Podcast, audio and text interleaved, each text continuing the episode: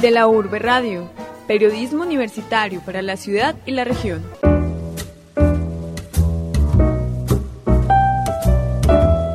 Bienvenidos a De la Urbe Radio. En la presentación los estará acompañando Jason Sánchez bajo la coordinación de Alejandro González y el apoyo técnico de David Berrío. En este programa nos acompañará Gozo Vital. Él es un instructor de alturas, también es maestro de supervivencia y también es conocido por su papel en el mundo del bondage. ¿Cómo nos podría definir usted qué es el bondage, qué es esta práctica? El bondage es inmovilización, constricción. Viene de una práctica milenaria esclavista. Los esclavos se amarraban para que no se volaran de las mascotas, de los animales, las casas. Se dice que es japonesa porque son ellos quienes a partir del protocolo del bondage, que es muy detallado, han hecho de él un arte. Pero todas las sociedades, absolutamente todas, han tenido que ver con atar botes, casas, mascotas o esclavos. En los inicios, el bondage se daba como premisa fundamental hacer el menor daño posible. A lo que tienes amarrado, que no sea ahorcar y resulte que vayas allá y lo encuentres muerto. Un animal, por ejemplo que amarre un esclavo y no termine mochándose un brazo o alguna cosa tratando de volarse. Entonces, esa premisa queda hasta los días de hoy del bondage, que implica que se debe hacer el mínimo daño posible, sin embargo, hay veces causar daño es muy interesante. ¿Cuál es la capacidad de recibir ese dolor infligido dulcemente? Se encuentra de persona a persona. Cada tipo de cuerpo y de mente te va a decir cuánto tiempo va a durar suspendido o cuánto tiempo quiere jugar a partir de estas eh, lianzas con cuerdas. Pero precisamente entonces ustedes ponen las reglas cuando, cuando van a atar a alguien, por ejemplo. Se hace un contrato. El contrato no es para el bondage, el contrato se ha estipulado para toda la actividad BDSM, que quiere decir bondage, por lo cual se piensa que el bondage es la puerta de entrada al BDSM, es la primera parte, dominación, sumisión y masoquismo. Se hace un contrato donde al sometido se le hacen ciertas preguntas y el sometido hace a su dominante ciertos lineamientos o limitaciones. Ahí sería interesante hablar de la vieja guardia y la nueva guardia. Estos lineamientos han cambiado mucho de los viejos como yo a los jóvenes modernos, porque los jóvenes hoy son un poquito más laxos, más relajados con sus relaciones. Entonces se ha dado que ellos puedan decir, no, yo soy switch, yo no soy gay, ya ni siquiera el gay es un término para poder describir una sexualidad, y ahora está el queer. Entonces, no soy ni gay ni hetero, pero soy queer. Son em, delimitaciones que ponemos los humanos para poder ubicarnos en ciertos segmentos y encontrarnos nuestros afines, básicamente.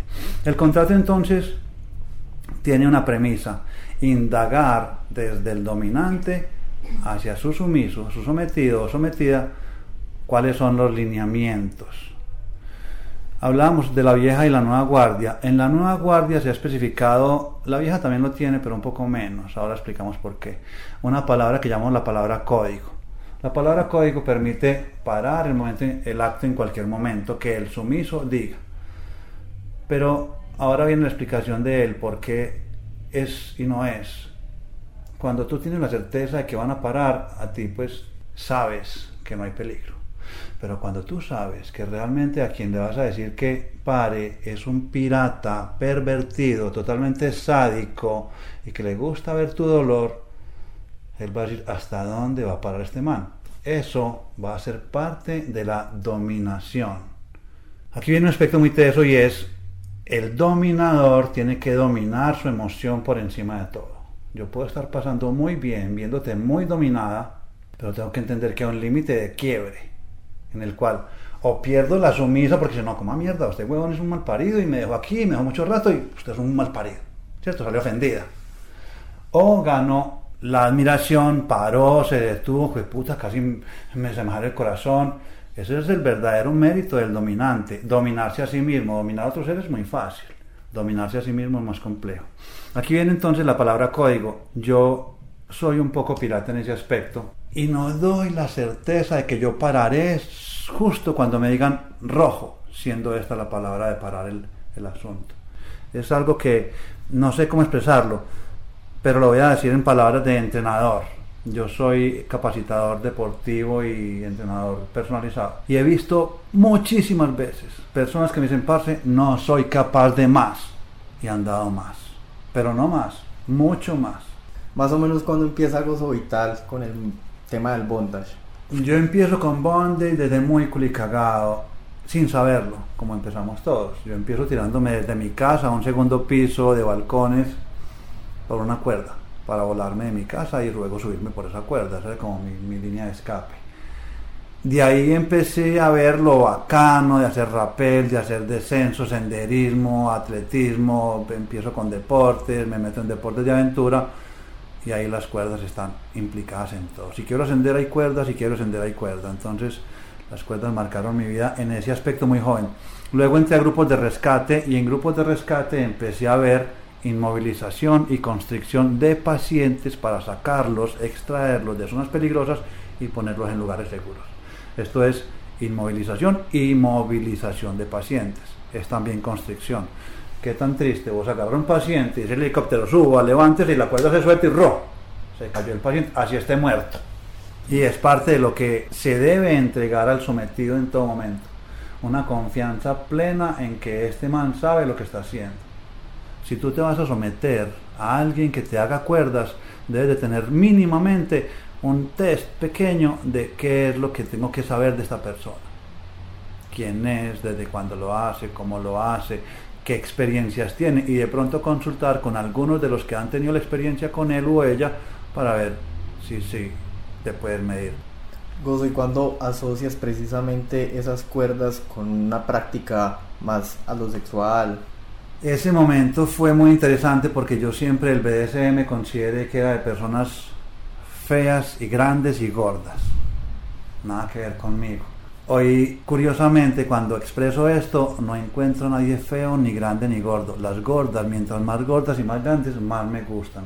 No sé por qué. Hay una sensación de querer levantar esos pesos voluminosos y se ven hermosas con cuerdas. Mis amigos me dicen, parce, el rango suyo sí varió muchísimo, huevón. Sí, varió mucho, pero es por esa sensación de estas mismas niñas que me dicen, pase, yo mi peso no se lo entrego a nadie. Usted es huevón que me va a levantar a mí, mi peso es mío. Y ellas tienen esa dificultad por su gran corpulencia de incluso avanzársele a alguien para abrazarlo. Esa sensación de ese temor, de esa capacidad de no querer entregarle el cuerpo, antes me da más morbo, me da más, venga que yo sí puedo con usted, mija. Les he hecho pruebas, les digo agárrese aquí, péguese acá, cójame el cuello, mire que yo tengo fuerza, mire que no. Tengo un montón de emociones ahí, todas tontas, pero me dando cierta confianza frente a eso. Y he levantado mujeres de 150 kilos hermosas. Gozo, ¿y cuándo empezaste a combinar el bondage con otras prácticas de la movida BDSM? El bondage implica amarrar, constreñir, inmovilizar, pero ¿qué hay que hacer después de inmovilizar? Poner cera, ¿ve? Eso es una práctica BDSM. Electrocutar. Agujas, ¿ve? Eso es BDSM, pero agujas también tiene que ver con rescate, agujas tiene que ver con eh, hipodérmicas, con medicina.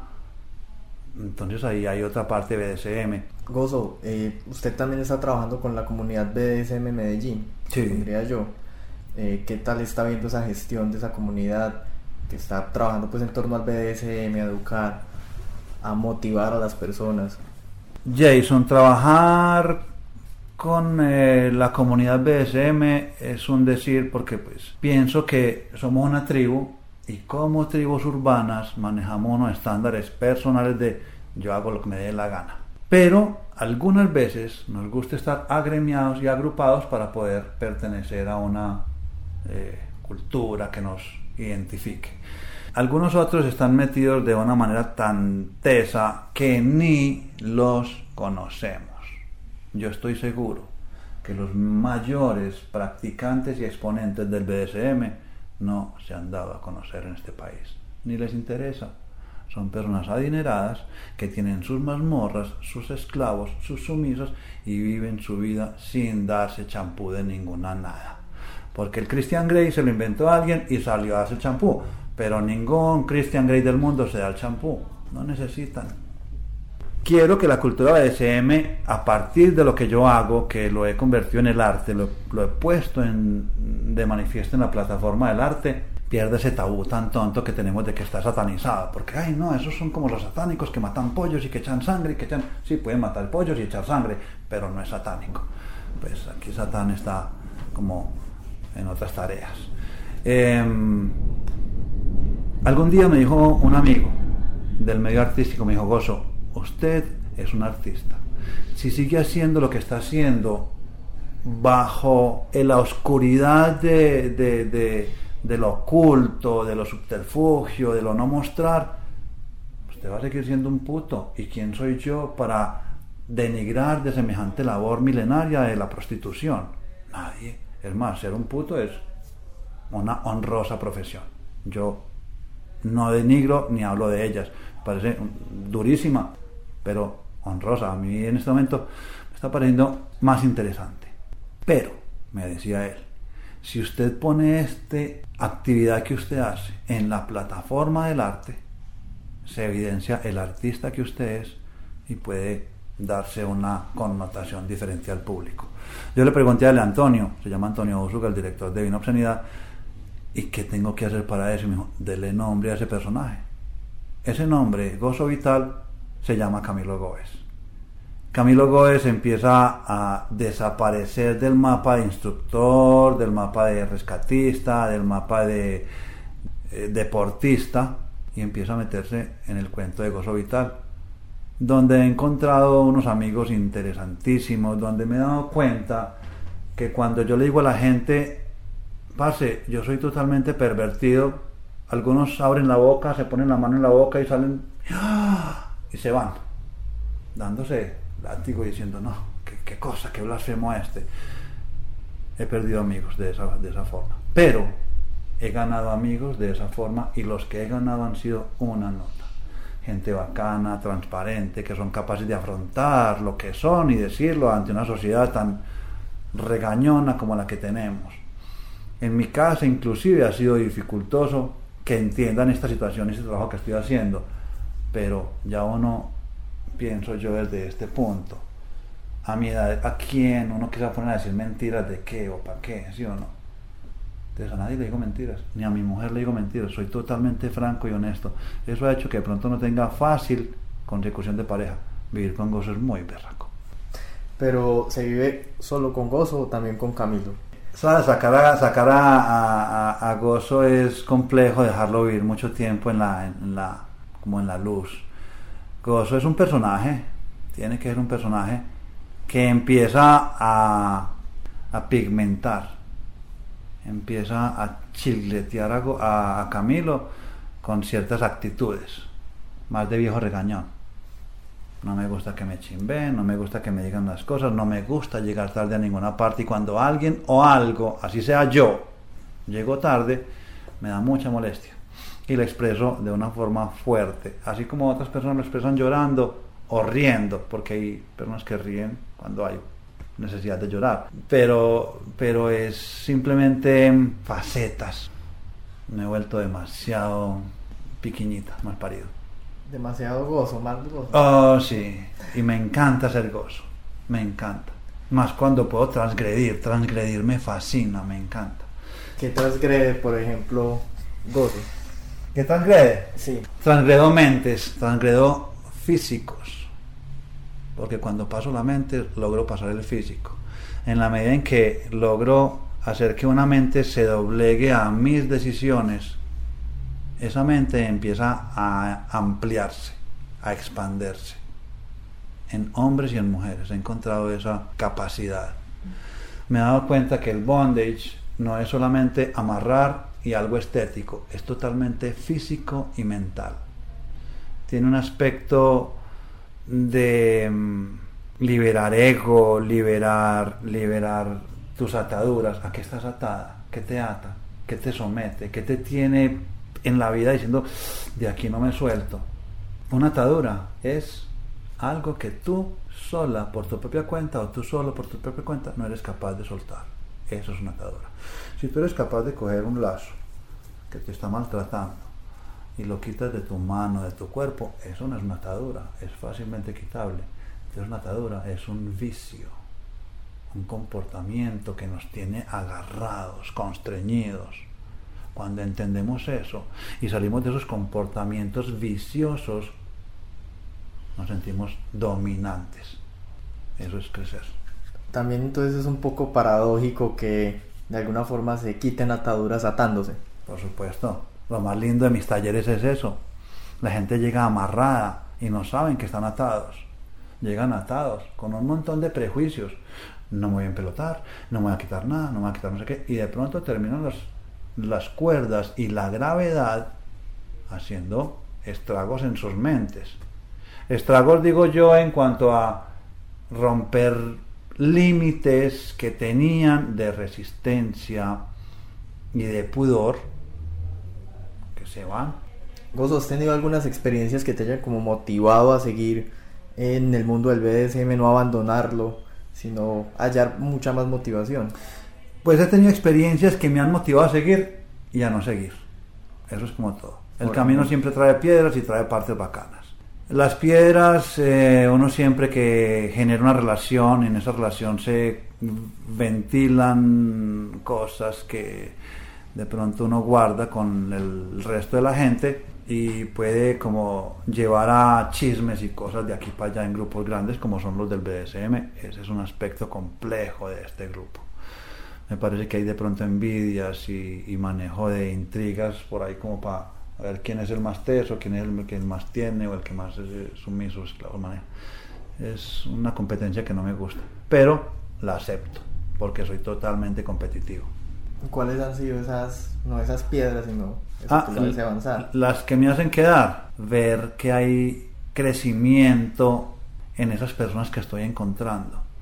Ver que hay inicialmente una curiosidad y después la curiosidad arrancó siguió, caminó y no ve. Llegó aquí como sin saber nada y terminó siendo dominante, dominatriz o siendo algo o haciendo alguna actividad. Para mí eso es edificar y me encanta edificar, me encanta hacer crecer la gente.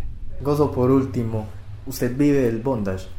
El bondage se ha filtrado en mi vida de una manera profesional y estoy intentando vivir del bondage pero tengo otras actividades. Yo sigo siendo instalador, sigo siendo rigger de alturas, es decir, doy, dicto cursos de alturas, de actividades de alturas.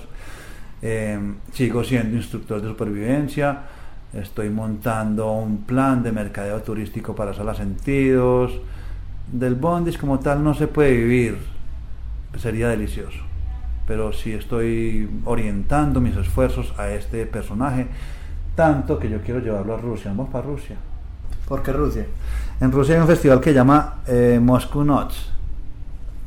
En lo que tengo conocimiento de cuerdas, ese festival es el, nirvana, eso es una cosa lo máximo. Allá están los máximos exponentes eh, y las puestas en escena son ah, hermosas. Tenemos que mirar de eso para que tengamos referentes porque ahí hay, hay, hay unas puestas en escena muy interesantes.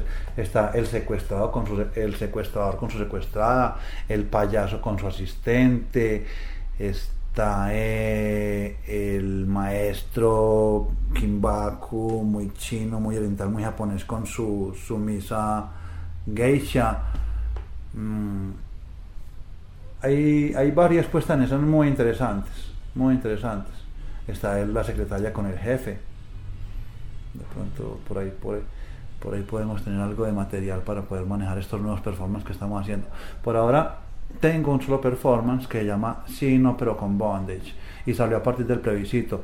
Salió una nota, huevón. Eso salió muy bacano porque yo no soy nada político, pero ese plebiscito me tiene hasta el pelo y yo no sabía si sí o si no. Y realmente pensé, como pasó, votemos por el sí, votemos por el no, vamos a seguir cogiendo el mismo bus en la misma estación de buses y montándome con los que votaron por el sí o por el no, habiendo votado yo sí o no.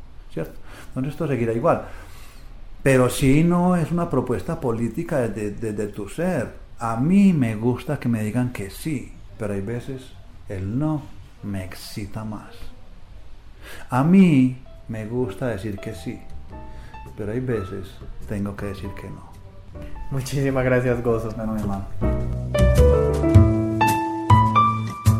Esto fue La Urbe Radio. La presentación estuvo a cargo de Jason Sánchez bajo la coordinación de Alejandro González y el apoyo técnico de David Berrío. Hasta la próxima.